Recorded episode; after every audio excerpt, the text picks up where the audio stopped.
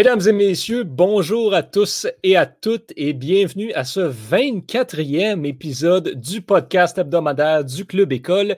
Ici Johan Carrière et je suis accompagné de deux collaborateurs euh, du Club École. Il y en a un que vous connaissez et que vous ne serez pas surpris de voir ici, Étienne Boutier, mon collègue traditionnel du podcast. Comment ça va, mon cher? C'est moi. Salut Johan, ça va bien? Ça va très, très, très bien. On a oublié de le mentionner la semaine passée, puis on a encore oublié de le faire jouer en direct, mais en montage, on va rajouter le superbe nouveau jingle du podcast euh, qui a été euh, fabriqué, euh, conçu par Antonin Martinovitch. donc, donc c'est cool. On a, on a une identité sonore maintenant. Oui, on a le jingle en fait pour tous les podcasts maintenant. Donc, récit sportif en a un, l'équitation, c'est quoi en a un, et sur réception, quand, quand on va recommencer, va en avoir un. D'ailleurs, parlant de surréception, si vous êtes un, ou une fan du podcast, bien, vous allez reconnaître la voix de mon prochain collaborateur qui effectue un retour au podcast hebdomadaire après avoir euh, raté les 23 derniers. ça faisait longtemps, ça faisait longtemps. Comment ça va, Johan? C'est top shape, comme disent nos amis les anglophones. Mais toi, ça fait longtemps qu'on t'a vu. Comment ça se passe? Oh, ça fait deux, saisons au moins. J'ai eu le temps de recharger les batteries, comme on dit. Euh, sur réception, je veux dire, j'en pogne la, la chair de poule quand, on en parle parce que ça fait trop longtemps. Puis là, j'ai hâte de retrouver mes chums pour qu'on jase de hockey. D'ailleurs, à soir, ma chronique, ça va ressembler à ça. Mais je ne vais pas vendre la mèche. Alors, euh, euh, pour, ceux qui se posent la question, on est peut-être à, peut à deux semaines encore avant d'un retour pour sur-réception. On vous tiendra au courant sans problème. Euh, d'ailleurs, ben, on va sauter dans les chroniques tout de suite. Parlant de hockey, Victor, si on avait enregistré le podcast il y a une demi-heure, tu n'aurais pas une nouvelle en fait, mais là, tu en as une parce que la LHJMQ qui vient d'annoncer une nouvelle assez triste, mais à laquelle il fallait peut-être s'attendre. Oui, c'est une véritable bombe. En fait, on le sait, la, la GMQ qui avait des activités depuis le début de la saison, alors que ces deux ligues voisines, disons dans la Ligue canadienne, la Ligue de l'Ouest et la Ligue de l'Ontario, eux avaient suspendu leurs activités. Eh bien, euh, après plusieurs épidémies dans des équipes, la, LHJMQ, pardonnez-moi, a fait c'est assez. Et là, à 18h, euh, à, 17h48, pardon, tantôt, là, ils annoncent en primeur que la Ligue va suspendre ses activités euh, du 1er décembre, donc à, dès demain jusqu'au 3 janvier. donc, ça en est assez de l'année 2020 pour la LHJMQ. Les joueurs qui font partie de cette ligue sont au championnat du monde junior ou dans des camps d'entraînement, ils resteront, ils vont venir avec leurs équipes respectives après ça. Mais euh, c'est une véritable bombe. On attend encore plusieurs développements. La, nouvelle, ça fait même pas une heure qu'elle est sortie, donc on reste à l'affût. D'ailleurs, euh, je vous rappelle, parce que ben, pour ceux qui vont nous écouter euh, en différé, donc à compter du mardi où le podcast sera publié, ben, vous aurez probablement déjà plus de détails. Mais euh, on vous invite quand même, si vous voulez, parce qu'on vous rappelle qu'on enregistre en fait une journée à l'avance de la publication. Et si vous voulez participer au podcast euh, avec nous en direct, ben, on vous invite à vous abonner à notre formule Patreon qui est disponible sur nos réseaux sociaux et notre site web euh, pour pouvoir interagir et assister à l'enregistrement du podcast en direct. Maintenant, de ton côté, Étienne, euh, traditionnellement, tu nous parles des sports de combat et de l'UFC. Là, tu vas nous parler des sports de combat, mais pas de l'UFC. Euh, ben oui, on s'en va, on reste dans les arts martiaux mixtes, mais on s'en va euh, chez les UAE Warriors. C'est une organisation dont je vous ai parlé euh, quelques épisodes, en fait, il y a même quelques mois. mais c'est pas pour les mêmes raisons que je vous en parle. Je vous parle de Xavier Alaoui, qui est un jeune homme de 29 ans que je ne connaissais pas, qui est montréalais, qui s'entraîne chez, chez Tristar, qui est le gym là où, où qui, qui, qui, en fait où on a Firaz Zahabi qui est, euh, qui est entraîneur là-bas, qui a entraîné euh, notamment Georges Saint-Pierre, que vous connaissez tous, et Olivier Remercier, qui, qui est un combattant qui est actif présentement. Euh, Xavier Alaoui, avec sa fiche de 12 victoires et 3 défaites, est maintenant le champion des poids coqs de l'organisation des UAE Warriors. Les poids coqs, ça, c'est les 135 livres. UAE Warriors, j'en avais parlé l'autre fois, c'est pour United Arabic Emirates, donc euh, en fait les Warriors pour guerriers, en fait guerriers des euh, Émirats Arabes Unis.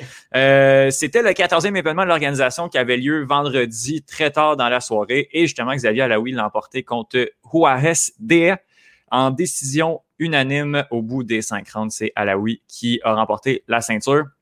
Euh, donc, euh, très, très bonne nouvelle. Euh, au UAE Warriors, on a aussi une combattante. Ça, c'est celle-là que je vous, je vous, avais parlé de cette combattante-là qui se nomme Corinne Laframboise, qui avait perdu son dernier combat. Donc, c'est la, en fait, Xavier Alaoui est le deuxième Québécois euh, dans cette organisation-là qui est située à Abu Dhabi. Euh, euh, Corinne Laframboise, là, j'ai, j'ai pas beaucoup de détails, mais je sais qu'elle va recombattre dans la même organisation dans quelques semaines, voire quelques mois. Donc, c'est clair que je vous en parle dès que j'ai plus de, de détails. Mais euh, une jeune organisation euh, à suivre et euh, maintenant avec un champion des 135 livres québécois. Et Johan, je me rappelle maintenant qu'il faut que je mentionne aussi en nouvelle la victoire de West Ham face à Aston Villa. donc, Johan qui, qui, avait raison, qui avait raison. West Ham qui doit être rendu, c'était sixième là, selon tes, tes prédictions avec. Ouais, je, regarde ça à l'instant. West Ham qui est présentement cinquième au classement oh de la Premier League. Donc, je vais le dire, stop the count. J'ai besoin de mon 20 On a West Ham dans le top 6. Euh, ça a passé très, très proche, notamment Ali Watkins de, de West Ham qui a raté un, tir de pénalité. Euh, dans, il restait à peu près une quinzaine de minutes au match et un but dans les arrêts de jeu d'égalisation qui a été refusé pour un hors-jeu de un quart de pouce, si mes calculs sont bons. Mais tout de même, West Ham s'en sort avec la victoire 2 à 1 face à Aston Villa. Donc voilà mes nouvelles Johan Carrière.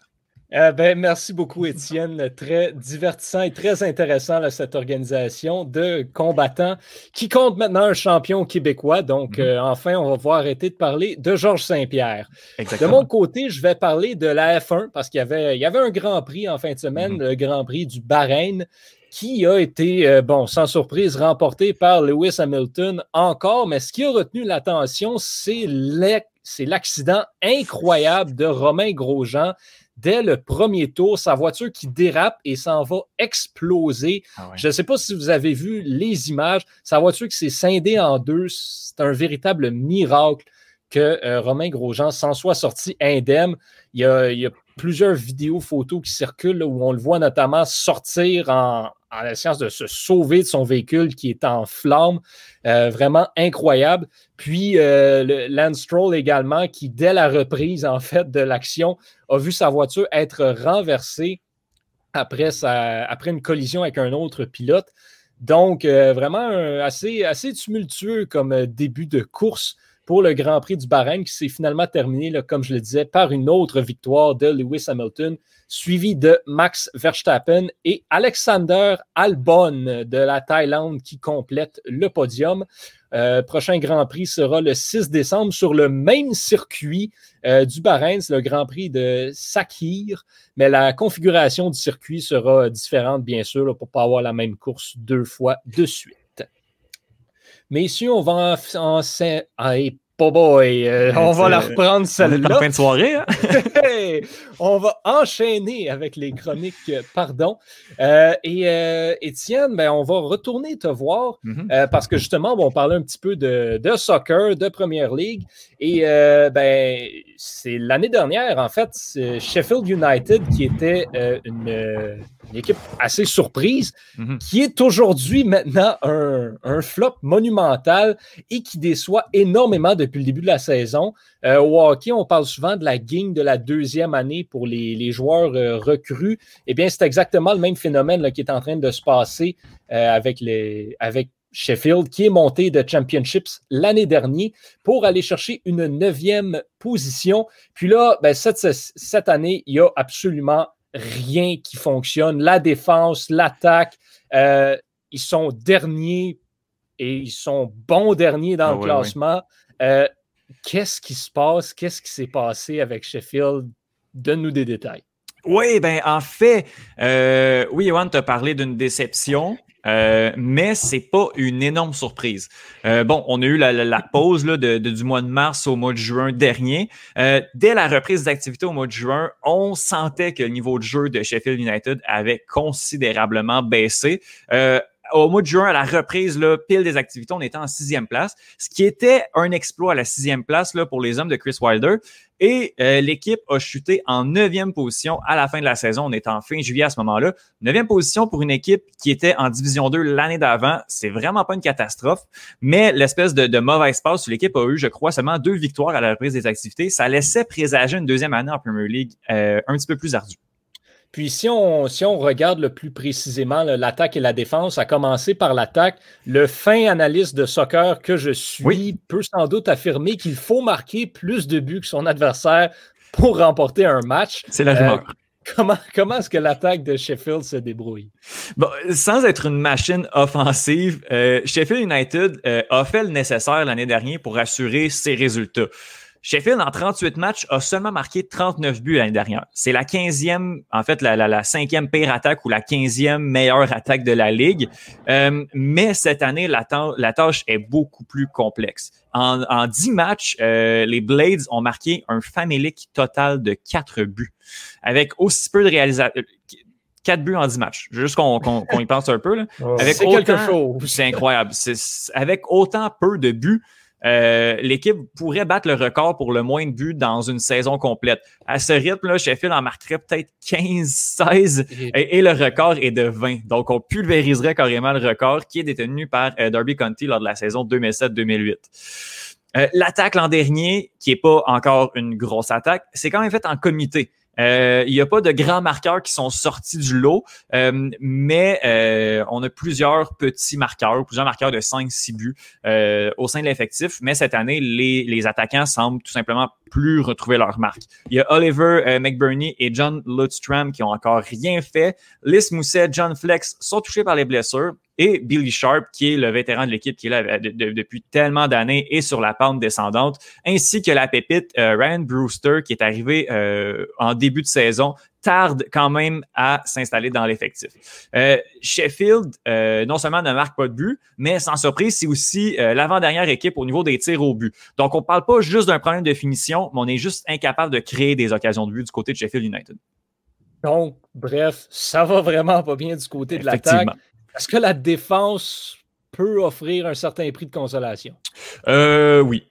Oui, en ce qui a trait au, secteur défensif, les rouges et noirs sont pas extraordinaires, mais c'est pas une catastrophe digne de ce qu'on voit à l'attaque. Euh, les 15 buts encaissés par la défense, qui est un petit peu moins performante que l'an dernier, sont légèrement au-dessus de la moyenne de la ligue, qui est à 12,7. Donc, on a encaissé 15 buts. La moyenne est 12,7.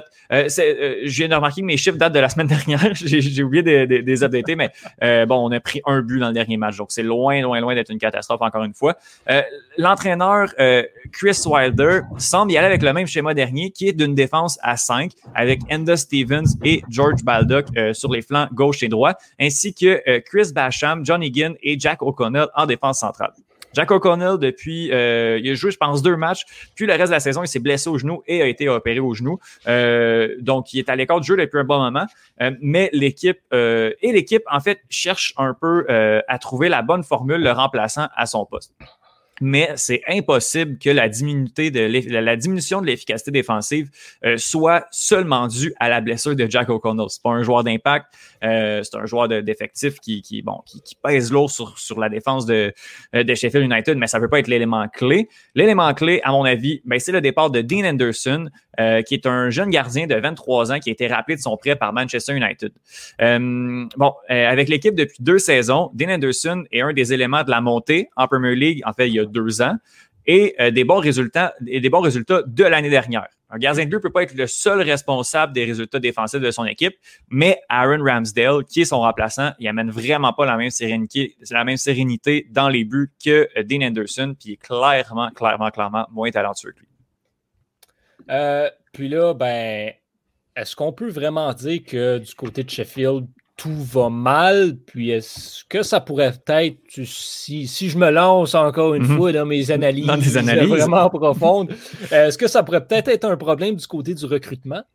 Ben, Bon, oui et non. Euh, sur papier, euh, Sheffield United a réalisé un mercato euh, d'été plutôt satisfaisant. mis à part Dean Anderson, qui a été rappelé de son prêt par Manchester United, aucun réel cadre ou aucun réel titulaire a quitté l'effectif. L'équipe a voulu miser sur ses acquis sur, sur ses actifs de l'année dernière et est allé chercher quelques jeunes joueurs de profondeur issus des divisions inférieures, des divisions 2 de la Championship ou de la Ligue 1, la division 3. ainsi, sont arrivés Oliver Burke, Max Lowe et Jaden Bogle entre autres. Jaden Bogle, c'est un latéral droit qui a énormément de potentiel, euh, qui jouait pour euh, Derby County cette année du côté de Sheffield United. Euh, c'est des joueurs pleins de potentiel, mais qui n'auront pas d'impact sur Sheffield United avant 1, 2, 3, 4 ans. Chris Wilder, cet été, a signé deux gros chèques. Le premier, c'est l'attaquant de 20 ans qui provient de Liverpool, Ryan Brewster, qui a pris le train pour Sheffield avec la mission de remplir les buts. On avait besoin d'un attaquant, on est allé chercher une pépite de 20 ans. À 26 millions d'euros, euh, ce qui est quand même beaucoup d'argent pour Sheffield United. Les attentes sont élevées envers euh, le jeune Anglais qui n'a pas encore marqué son premier but en Premier League. Puis, euh, pour un peu plus de 20 millions d'euros, ben, il y a Aaron Ramsdale, qui, le gardien de but, qui s'est année avec la tâche de remplacer Dean Anderson. Il vient de Bournemouth. Je vois tes yeux, Victor. pas, une, pas une mince affaire, là. Il vient de Bournemouth. Bournemouth qui, bon, en fait, Aaron Ramsdale a été titulaire l'année dernière à Bournemouth. Bournemouth qui euh, a été relégué, qui a fini dans les trois pires équipes de la Ligue l'année dernière. Donc, Aaron Ramsdale a justement prouvé qu'il n'y a pas l'étoffe d'un gardien partant en première division anglaise. Cependant, il a seulement 22 ans, donc ça présage d'une possible marge de progression. Donc, pour résumer, Sheffield a misé sur les jeunes, a ciblé deux postes où les renforts étaient criants. Pour l'instant, Brewster et Ramsdale ne semblent pas délivrer, mais l'âge des deux recrues permet quand même d'espérer pour les prochaines années. Il est vraiment beaucoup trop tôt pour parler de flop dans le cas des deux jeunes joueurs. Et d'ici la fin de la saison, qu'est-ce que tu prévois pour Sheffield United? Bon, ben en 10 rencontres depuis le début de la saison, Sheffield a seulement un match nul. Le reste, l'équipe les a toutes perdues. Le seul point à qui euh, place les Blades en dernière position du classement de la Premier League. À moins de, trouver rapidement, et je dis très, très, très rapidement, une solution des bases offensifs, Sheffield United va renouer avec la Championship, la Division 2, euh, en fait, à la fin de la présente saison. Euh, reste à savoir si l'état-major du club va tenir l'entraîneur Chris Wilder responsable pour cette saison difficile. Avec l'arrivée de tous les jeunes joueurs, l'avenir de l'équipe est peut-être pas si noir qu'il ne le laisse paraître, mais l'avenir n'appartient pas, euh, l'avenir de cette équipe n'appartient pas à la Premier League, en tout cas pas à court terme. Mais super, merci beaucoup Étienne pour cette belle chronique. Victor, euh, de ton côté, pour certaines personnes, le, temps des fêtes, c'est synonyme de célébration, Noël, le jour de l'an. Pour des gens comme toi et moi, c'est également synonyme de peut-être ce qu'on pourrait considérer comme le meilleur hockey de l'année, le championnat du monde junior. Et cette année, malgré la COVID, l'événement va avoir lieu au grand plaisir des amateurs de hockey. Qui sont les joueurs qui seront à surveiller? Ouais, en fait, euh, tu l'as dit, là, Johan, pour emprunter l'expression en occident anglais, là, it's the most wonderful time of the year. Se réveiller, manger un bol de Rice Krispies euh, aux couleurs du temps des fêtes, ouvrir la télé, il est 9 h du matin. Tu n'aurais jamais pensé dans ta vie que tu allais t'intéresser à une game Kazakhstan contre Slovaquie, mais là, tu es rivé devant ton écran. Eh bien, cette année, ça va être encore plus intense parce que le tournoi qui était censé avoir lieu euh, dans deux villes, Red Deer et Edmonton, va seulement avoir lieu à Edmonton, dans une ville bulle, un peu comme ce que la NHL avait fait euh, plus tôt euh, pour ses séries éliminatoires. Donc, on va avoir euh, les 10 équipes, les 10 équipes des 10 pays représentés qui vont partager la magnifique ville albertaine et qui vont commencer dès le jour de Noël cette année, dès le 25 décembre. Mm-hmm. Alors, moi, ce que je propose, c'est souvent à la fin de chaque championnat du monde junior, les médias font une équipe étoile alors, moi, je me suis prêté au jeu des prédictions et j'ai fait une espèce d'équipe euh, d'étoiles de joueurs à surveiller cette année. Donc, on va avoir trois attaquants, deux défenseurs et un gardien. Euh, pas les choix les plus. Euh, c'est pas nécessairement les, superstars que, je vais tenir à, observer, mais des joueurs qui vont être très intéressants à voir évoluer sur la glace du Rogers, Rogers Place, Rogers Arena, je m'en rappelle plus trop. Mais bref, OK. Donc, euh, l'année passée, là, juste, euh, on fait un petit retour dans le temps, les gars. Là. Ben oui. En 2017, les Golden Knights de Vegas entrent dans la Ligue nationale. Avant leur repêchage d'expansion, les, les Blue Jackets de Columbus leur échangent le contrat de David Clarkson, William Carlson, leur choix de première ronde en 2017 et leur choix de deuxième ronde en 2019. Ce choix de 2000 rondes en 2019-là va ensuite être échangé aux Canadiens dans l'échange de Max Pacioretty. Puis au repêchage de 2019, euh, ce choix-là va être échangé par les Canadiens aux Kings de Los Angeles.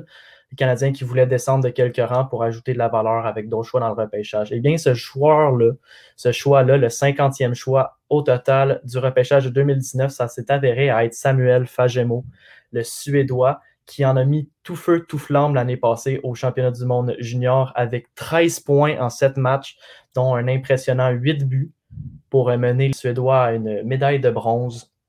Donc, euh, Fagemo, malheureusement, il ne sera pas de retour cette année au championnat du monde junior. Donc, toute cette introduction-là pour vous amener un autre espoir. Tout ça pour ça. toute cette introduction-là pour vous amener un autre espoir des Kings que je vais surveiller attentivement et que je vous suggère à la maison de surveiller attentivement. Ça, je parle de Alex Turcotte. Écoutez, Alex Turcotte va. Je ne dis pas qu'il va être là au championnat du monde junior en quête de rédemption, mais il va avoir des sceptiques à faire taire parce que Alex Turcotte, au repêchage de 2019, est quand même sorti au quatrième rang, devant notamment des Dylan Cousins, devant des Philip Broberg, devant des Vasily Podkolzin, devant des Trevor Zegras, même, qui est, pressenti comme étant le premier centre américain, qui est sorti neuvième, alors qu'Alex Turcotte est sorti quatrième, il serait deuxième centre. Donc, il va être là en quête de rédemption dans ce, dans ce championnat du monde junior-là. L'année passée, il avait aussi été présent, on le sait, toute sa génération à lui, euh, euh, les Turcotte, les, les Kaliev, les, sont une bonne gang, mais lui, il va être un de ceux qui revient parce qu'il n'a pas encore sa place dans la Ligue nationale. L'année passée, il avait seulement fait deux passes en cinq matchs. On va se le dire, c'est assez décevant pour un quatrième choix au total. Cette année, les Kings l'ont prêté au, à Leisbaren, excusez mon, mon accent, de Berlin, mais il n'a pas encore disputé un seul match. Donc, euh, il arrive, il va arriver au championnat du monde junior, ou du moins au camp d'entraînement, avec peu de temps de glace. Est-ce qu'il va être capable de faire taire les sceptiques? Parce qu'on le sait que, tu sais, Colzin, Boroberg, puis, euh, puis ça va tout occuper des gros rôles. Ça va manger des minutes au championnat du monde junior. Donc, lui, il va devoir faire son nom. J'enchaîne avec un espoir du Canadien. Oui, Yann Maisak, qui, euh, Yann Missak, qu'on a repêché au, 80, au 48e rang cette année. Trevor Timmins qui a jeté son dévolu sur un joueur qui, qui se voyait sortir en première ronde par plusieurs experts, un joueur avec beaucoup de. Incluant les experts de surréception. oui, oui, oui, évidemment, notamment, notamment. Et puis, euh, Yann, Yann qui n'a pas un début de saison euh, rocambolesque, en fait. Il joue présentement dans la Ligue professionnelle tchèque. En neuf matchs, il n'y a aucun point.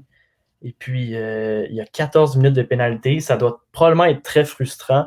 Il va arriver au championnat du monde euh, junior avec le couteau entre les dents. Ça, je peux vous le garantir. Il va être le porte-étendard de cette équipe-là. Écoutez, la République tchèque, là, son groupe cette année au championnat du monde junior, c'est la Suède, les États-Unis et la Russie, puis l'Autriche. On va se dire l'Autriche risque probablement de ne pas passer euh, le premier tour, mais la République tchèque qui va, qui va, qui va s'affronter à trois colosse du hockey junior. Et c'est pour ça que, selon moi, Yann Maisak va être utilisé à toutes les sauces. On va le voir sur l'avantage numérique, on va le voir sur le désavantage numérique, on va le voir jouer contre les premiers trios adverses, on va le voir faire des, des, présences doubles. Écoutez, ça va être l'option parfaite pour lui d'ouvrir de, la machine, de graisser la feuille de pointage, puis de faire bouger le fond des filets. Alors, il va être à surveiller. Ensuite de cela, un choix euh, pas tant surprenant. Là, il va être très, très, très, très cool de surveiller Tim Stutzley pendant ce championnat du monde junior-là. L'équipe allemande qui en avait surpris plus d'une l'année passée, avec les Peterka, les Reichel et les Stutzley notamment. Mais Stutzley ressort vraiment du lot. Il a quand même été choisi troisième au total par les sénateurs d'Ottawa. L'année passée, il avait été bon, mais il n'avait même pas marqué une fois. Cinq passes en cinq matchs. Donc cette année, c'est l'année, selon moi, où est-ce qu'il va être capable de mettre son nom dans la colonne des buteurs. Et puis, euh, ce qui est intéressant aussi du côté du Tutsley, c'est que la, semaine de son repêchage, la semaine du 13 octobre, il a dû euh, se faire opérer, a annoncé le, directeur général des sénateurs, Pierre Dorion, et sa convalescence est de 6 à 8 semaines. Donc, du 13 octobre, 13 décembre, Tim Stutzley a, pratiquement pas touché à la glace et il va arriver au au, au championnat du monde junior qui va être vraiment sa place pour se faire remarquer, puis probablement le mettre en vitrine pour tous les, partisans et les, analystes des sénateurs, pour savoir s'il va être capable à, se, à, jouer avec des hommes dès le printemps prochain. Est-ce qu'on risque de voir Stutzley à Ottawa en 2020-2021 dans la Ligue nationale? Ben, on va avoir un grand indice après euh, le championnat du monde junior à Edmonton. Donc, J'enlève rien aux joueurs allemands, mais Tim Stutzla, même s'il même s'il n'aura pas joué de l'année, ça va quand même être le meilleur joueur de l'Allemagne. Oh oui. de loin, de loin. Puis comme, euh, comme l'Allemagne se retrouve dans un groupe relativement plus faible par rapport au mhm. groupe B, le Canada, Allemagne, Suisse, Slovaquie, Finlande, il risque d'avoir le temps de prendre, euh, prendre son air d'aller, excusez-moi l'expression, mais de, de, de, de reprendre du galon puis de s'habituer au rythme de jeu. Donc, c'est un monde idéal pour euh, le troisième choix au total des sénateurs d'Ottawa. Donc, on enchaîne avec, la défense. juste avant, Étienne, tu avais quelque chose à dire? Ah non, finissez, euh, excusez, finissez votre. Euh, finis ta chronique, Victor. Après ça, j'ai une discussion un peu sur, sur euh, en fait, le championnat junior. Mais continue. Oh, pas trop, pas trop, good. J'aime ça, j'aime ça. Ok, je me dépêche. Donc, dans le fond, j'enchaîne avec deux défenseurs, deux défenseurs gauchers. Le premier étant Ville Ainola qui lui euh, est un espoir des Jets de Winnipeg, qui avait commencé la dernière saison avec les Jets de Winnipeg. Puis franchement, dans une défense assez maigre à Winnipeg, il l'avait très bien fait avec un, 5 points en 8 matchs, dont un but. Il a marqué son premier but en Ligue nationale, il faut le dire, ça un chapeau. Il y a beaucoup de joueurs qui sont repêchés qui ne vont jamais avoir ce honneur-là. Ben lui, ça il a pris euh, même pas 8 matchs pour le faire. Donc, euh, il a fait ses huit matchs. Après, les Jets ont pris la sage décision de le retourner évoluer dans la Liga, la Ligue Pro euh, finlandaise, où euh, il travaillait sur son jeu global. Il a, il amassé un petit 7 points en 29 matchs, ce qui est, correct pour un défenseur, mais ce qui est surtout impressionnant, c'est qu'il y avait un, différentiel de plus 12. Donc, ça, ça veut dire que Villainola est un défenseur qui est sur la glace quand ton équipe a des opportunités de marquer et quand ton équipe finit par marquer. Ben, l'équipe finlandaise cette année va avoir beaucoup de potentiel offensif avec Anton Lundell qui, torche carrément la, Ligue finlandaise en ce moment. Puis on a aussi l'espoir Aturati qui est discutablement un des top 3 euh, prospects pour euh, le repêchage prochain. Donc, ils vont avoir une, une, euh, bonne barrière avec Vine Ainola. Comme on dit, offense wins you games. Donc, l'attaque te gagne des matchs, mais la défense te gagne des championnats. Donc, si la Finlande veut aspirer aux grands honneurs, ça part de son, euh, de son corps arrière qui va être Ville Ainola.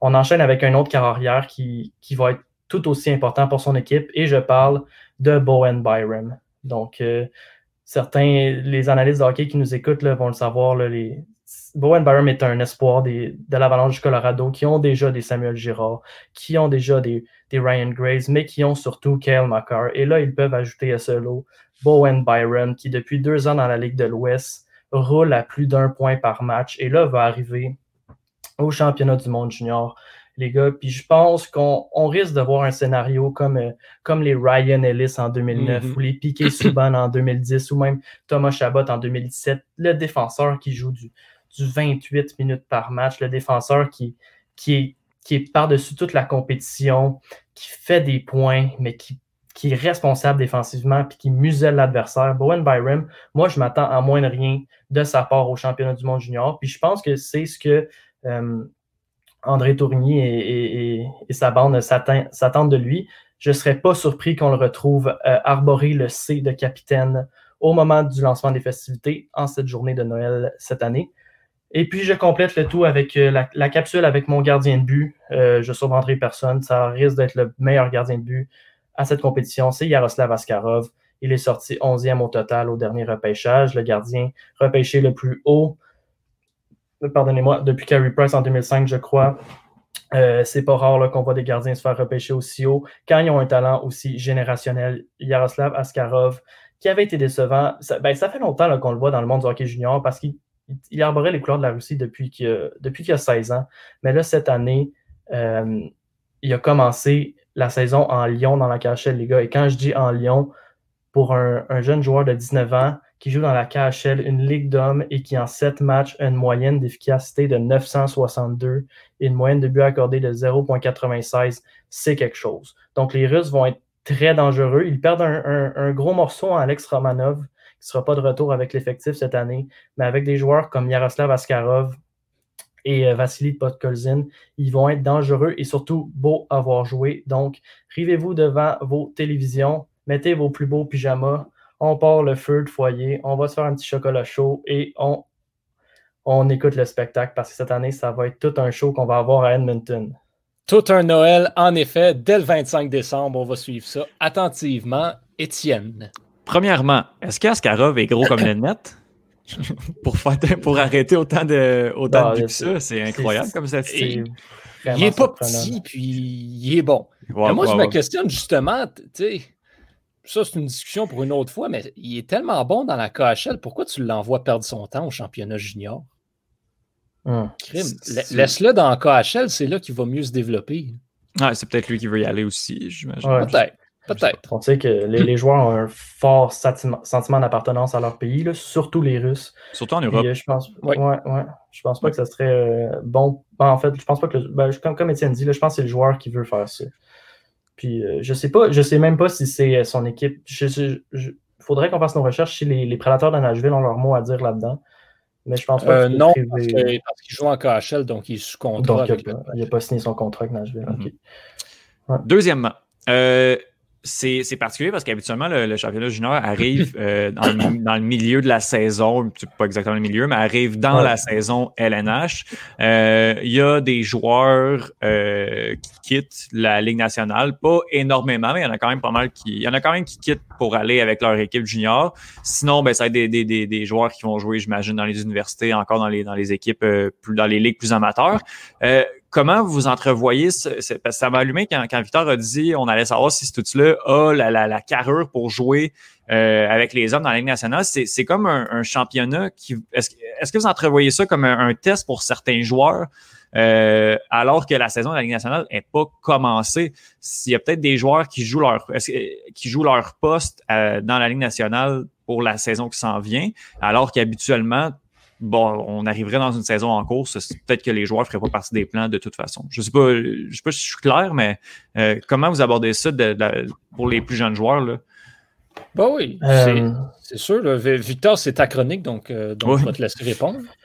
Non, ben c'est ça. Ben, je ne sais pas si tu voulais soulever le point. Peut-être que les équipes ont peur que les joueurs se blessent ou. Euh, ah, peut-être, peut-être. Quelque chose dans le genre. Tu sais, la, la Frenière, l'année passée, on avait eu la frousse là, quand il s'était un peu tordu du genou contre la, la Russie des, matchs, euh, des matchs, pas de barrage, mais des matchs de qualification. Mhm. Euh, mais je crois qu'à cet âge-là, les équipes veulent que pour le développement d'un joueur, la meilleure option, c'est de jouer. C'est d'avoir du, du playing time, comme on dit en, en bon français.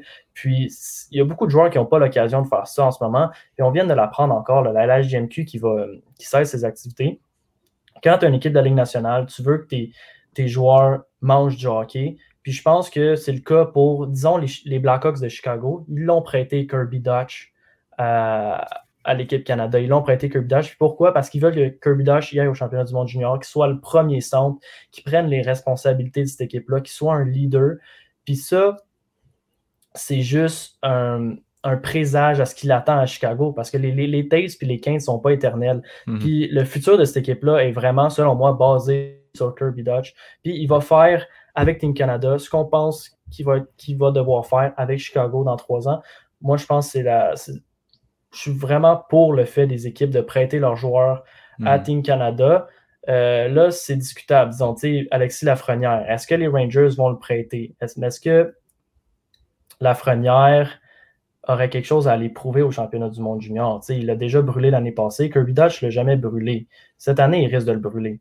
Mais Alexis Lafrenière a quelque chose à, prouver? Ou il est mieux de s'entraîner tout seul? Johan, ben, c'est là, là, que je ramène mon point de où est-ce qu'il est mieux d'être. Il y, a, des joueurs qui vont aller jouer au championnat junior pour gagner de la confiance, pour justement pour aller dominer, pour pouvoir jouer complètement librement.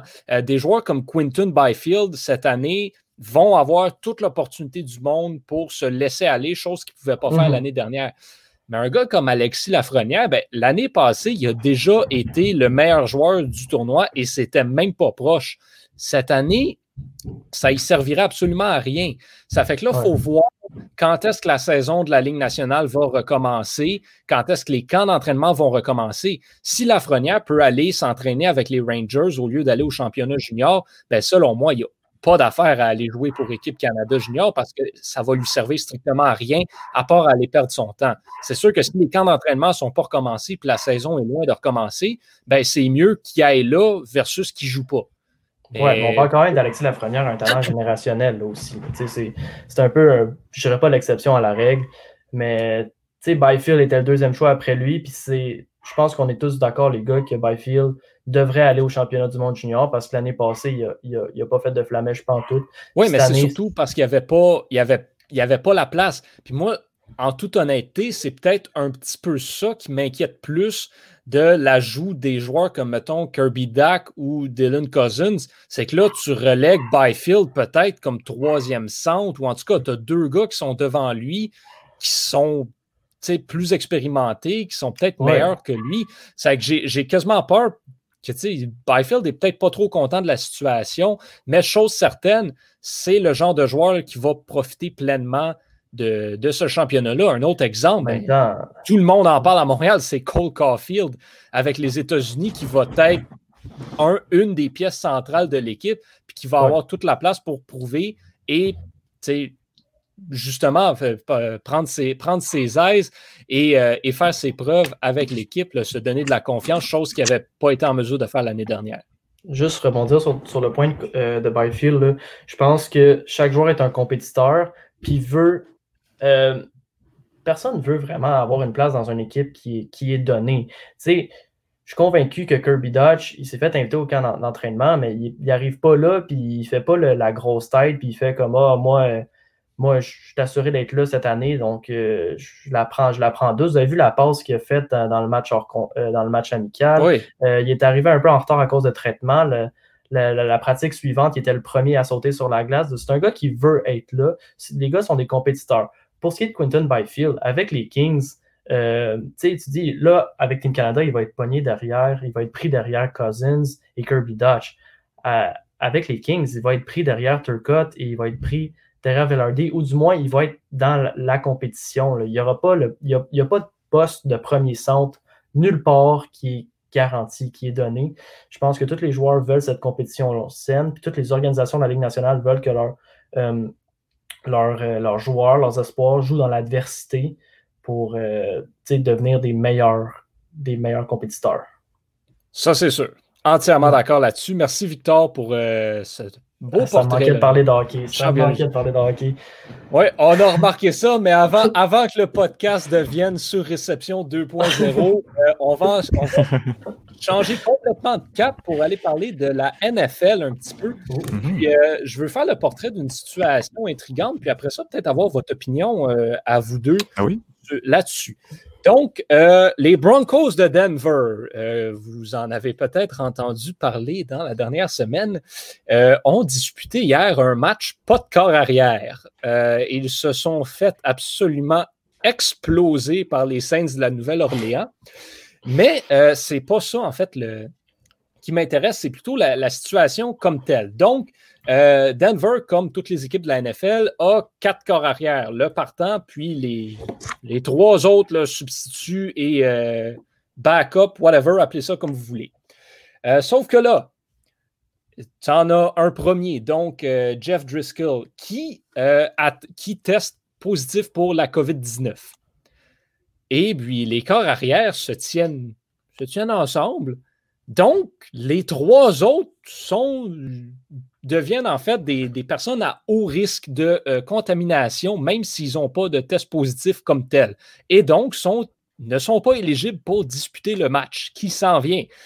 Euh, et ça, ben, c'est causé parce que, bon, c'est l'envers de la médaille. Les, les, quatre euh, ont été faire les clowns un petit peu, puis n'ont pas respecté les mesures sanitaires appropriées et demandées dans certaines rencontres d'équipe et dans certains événements. Donc, COVID arrive, les Broncos se retrouvent pas de corps arrière. Euh, donc là, ben, qu'est-ce qui se passe? Parce que c'est un peu là ça. Là, les Broncos ont l'air un petit peu niaiseux parce que ben, ont tous leurs joueurs qui ne. tous leurs corps qui ne peuvent pas jouer. Ce qui fait que c'est pas mal une défaite garantie. Bon, les Broncos ne sont pas une puissance cette année, puis les Saints sont une des meilleures équipes de la Ligue. Donc, corps arrière ou pas, on connaît pas mal le résultat d'avance. Mais là, tu n'as pas de corps arrière. Rendu là, la question, c'est pourquoi disputer le match? Là, c'est la Ligue, la NFL, où on peut peut-être se poser des questions sur ben, pourquoi pas reporter le match? Pourquoi pas délayer le match? Même les Broncos ont apparemment essayé de, faire signer un contrat d'un match à euh, un de leurs entraîneurs euh, de, de l'attaque qui. Euh, excusez-moi. donc, Rob Calabrese, qui, est un des coordonnateurs à l'attaque des Broncos, qui, lui, a été corps arrière dans ses temps à l'université. Donc, ça aurait été une option euh, intéressante. Puis, euh, Calabrese, euh, il a terminé sa, carrière universitaire en 2012. Donc, ce n'est pas un vieux routier de, 50 ans qui lance un ballon sur quatre verges. C'est quelqu'un de quand même sérieux. puis, donc, là, ben, la NFL a apparemment refusé que le, que cet entraîneur ait occupé le poste de corps arrière. Et ensuite, ben, les Broncos, sans surprise, ont demandé à ce que le match soit reporté, soit, soit remis à un autre jour, surtout quand on sait que euh, les, trois corps arrière remplaçants qui n'ont pas reçu de test euh, positif à la COVID ben, vont devenir éligibles pour jouer à partir de euh, ben, demain, donc la journée où les gens vont écouter le podcast à partir de mardi sans doute. Mardi, on a un match, en raison des cas de, COVID, on a reporté le match des Steelers et des Ravens à mardi. Donc, pourquoi pas reporter le match des Broncos et des Saints euh, également, considérant que c'est pour des cas de COVID aussi? Là, on peut venir dire, bon, ben, c'est de la faute des Broncos carrément, c'est de la faute de leurs joueurs qui ont été euh, un petit peu, un petit peu toto, on va se le dire. Mais euh, je ne sais pas ce que vous en pensez, qui, a l'air le plus clown là-dedans entre les Broncos qui n'avaient pas de carrière puis qui ont dû avoir comme carrière partant un receveur de passe de l'équipe de pratique qui a été corps arrière remplaçant dans ses années à l'université. Là, ben, les Broncos ont l'air un peu niaiseux parce qu'ils ont trois clowns qui ne pouvaient pas jouer, mais la NFL aussi, qui fait jouer une équipe sans corps arrière, euh, j'aimerais savoir votre avis sur est-ce qu'on aurait dû reporter ce match-là, surtout considérant que c'était en raison des cas de COVID. Peut-être, Étienne, t'entendre là-dessus en premier. Ah, ben ça, c'est le risque de continuer le sport professionnel et de laisser les joueurs se promener comme euh, bon ils le veulent euh, dans un temps de, pandémie. Est-ce qu'on aurait dû reporter? non. Non, non, non. Non, on reporte pas. on annule. Je pense qu'on annule, puis euh, c'est un, euh, un, forfait de, de, pour l'équipe adverse. En fait, un forfait de, des Broncos et c'est l'équipe adverse qui ramasse les, les, les points de victoire. Euh, ça fait partie de. Si on veut jouer avec, avec ces règles-là de, de, pandémie, puis on veut ben, être un petit peu nonchalant sur, sur les, les mesures sanitaires, ben, faut vivre avec, euh, avec ça. La, NFL, ben, c'est des gens qui regardent le match, donc on voudra pas l'annuler. On va préférer le faire jouer avec des. des... ça, ça devient dangereux aussi. Euh, en tant que corps arrière, je, bon, je suis pas un expert du football, mais je, pense que le corps arrière, c'est la personne. Le but du jeu, c'est de plaquer le corps arrière, là, à mon avis. Là. Donc, euh, je pense que c'est un peu dangereux de faire jouer quelqu'un qui ne connaît pas nécessairement cette position-là. Euh, et de, de, de, devenir la cible, la cible de ça à un très, très haut niveau qui est la NFL. Euh, mais à mon avis, on devrait on devrait tout simplement l'annuler, cette, partie-là. Si, si la NFL met un protocole sanitaire, puis bon, ben, vous sortez pas, puis si vous sortez, euh, ben, tout bad pour vous autres, ben, on devrait surtout, surtout, surtout pas reporter parce que c'est quoi le message que tu donnes aux autres équipes si tu reportes parce qu'il y a des, il y a des, il y a des, des, joueurs qui ont été un peu lousses puis qui ont, qui ont été infectés, ben, ça, ça pourrait donner l'exemple que, ben, si t'es infecté, tu joues pas puis ton équipe perd. Puis, ben, peut-être qu'à ce moment-là, il y a des équipes qui vont faire un petit peu plus attention. Victor, euh, ton opinion sur le sujet? Ah, écoute, euh, Johan, toute cette histoire-là, c'est la preuve qu'on vit dans une simulation. Non, mais pour de vrai, euh, je, pense que la NFL a déjà perdu un peu la face en déplaçant le match des, Steelers contre les Ravens. Même Juju Smith, Juju Smith Schuster, le receveur des, les Steelers n'avaient vraiment pas été contents quand cette annonce-là avait été faite. C'était censé être un match euh, de la Thanksgiving américaine, un match diffusé, je crois, le jeudi soir. Donc, un match de grosse antenne. Et puis, juste à cause, selon lui, que les joueurs des, Ravens n'étaient pas capables de gérer leur comportement et qu'il y a eu des cas de COVID, ben, on a été, euh, on a dû reporter une game qui est pour qui beaucoup de joueurs et beaucoup de gens avaient énormément d'anticipation. Donc, euh, Juju Smith-Schuster, euh, il n'y a pas de tort. La, la, NFL parle un peu la face. En même temps, ce match-là est un match quasiment religieux. Le Ravens contre Steelers, c'est quelque chose de toujours magique.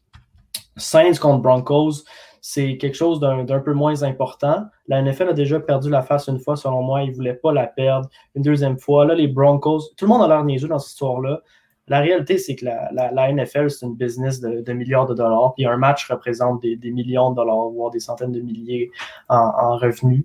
Puis juste annuler ce match-là, c'est pas une option viable dans, des temps où l'économie est assez difficile. Donc, euh, encore une fois, le capitalisme parle. Puis, euh, c'est juste plate. Ben, en fait, étant personnellement un, fan des, des, Saints, je ne vais pas me plaindre. mais, mais, non, tout le monde perd un peu la face, mais tout le monde fait sa passe de cash en même temps. Donc, c'est ça la réalité. Ben, merci, euh, merci, messieurs, pour, euh, pour euh, vos points de vue très intéressants. moi, de mon côté, là, je, suis un, peu, un peu déchiré là-dessus parce que ben, tant qu'à avoir reporté un match, pourquoi pas en reporter un deuxième? Mais là, surtout qu'en ce moment, c'est pas comme s'il y avait vraiment une guerre de codes d'écoute à la télévision. Ce C'est pas comme si la NFL allait compétitionner avec le baseball ou le hockey. Il n'y a, rien d'autre à la télé. Donc, c'est pas pas tant un argument, euh, un argument valable. Bon, là, après ça, il y a toute la question, par contre, oui, en effet, des, des biais, des, spectateurs qui peuvent assister au match. Puis, euh, puis le fait qu'à ben, un moment donné, euh, il faut que tu vives avec les conséquences de tes actes. Puis dans le cas des Broncos, ben, ça va probable, ça va peut-être envoyer un message là, à toute la ligue, puis servir un petit peu de leçon. Donc, euh, au final, ben, on, a laissé le match être, puis euh, je pense que c'était la bonne décision à prendre, surtout que les Saints aussi étaient un peu diminués parce que Drew Brees euh, ne joue pas, étant donné qu'il est blessé littéralement partout au corps. Donc, donc déjà, tu ne peux, pas jouer c'est pas comme si les Saints étaient au sommet de leur forme non plus. Il y a, plus de fractures au côtes qu'il y a de doigts, c'est incroyable. c'est triste. Euh, on, va enchaîner avec le dernier segment de la, du podcast, soit les matchs ou événements à surveiller au cours de la semaine. Étienne, qu'est-ce qu'on regarde? On va regarder la Ligue des champions de l'UEFA cette semaine. On a une super belle affiche avec euh, Manchester United qui accueille le Paris Saint-Germain. Euh, on est dans la phase retour, on est dans le cinquième match, oui, euh, de six de, la phase de groupe euh, euh, des, des, des, phases de groupe de Ligue des Champions. Manchester United qui est en tête de son groupe avec neuf points, le PSG qui est deuxième avec six points.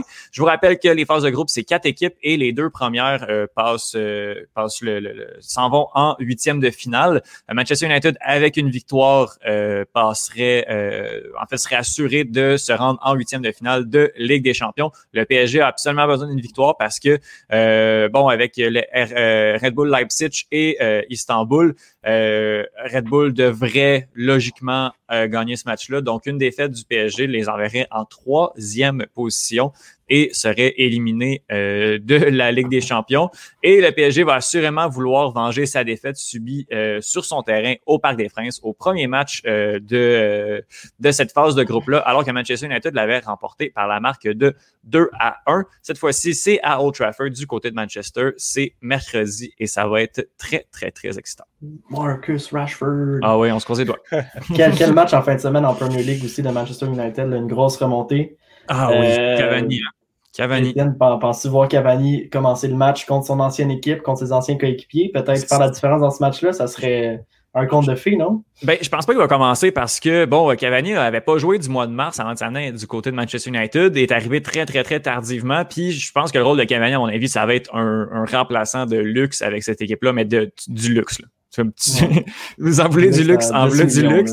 mais euh, ouais, je, pense que Cavani euh, risque pas nécessairement de commencer, mais va entrer en cours de match assurément. Mais là, avec ses deux buts et une passe en une demi, euh, il est sur une excellente lancée. Puis c'est de très bon augure du côté de Manchester United. En 90 minutes, il a plus de buts en Premier League que Pierre-Emerick Aubameyang. Ah, mais ben ça, quand tu as un nouveau contrat, des fois, ça...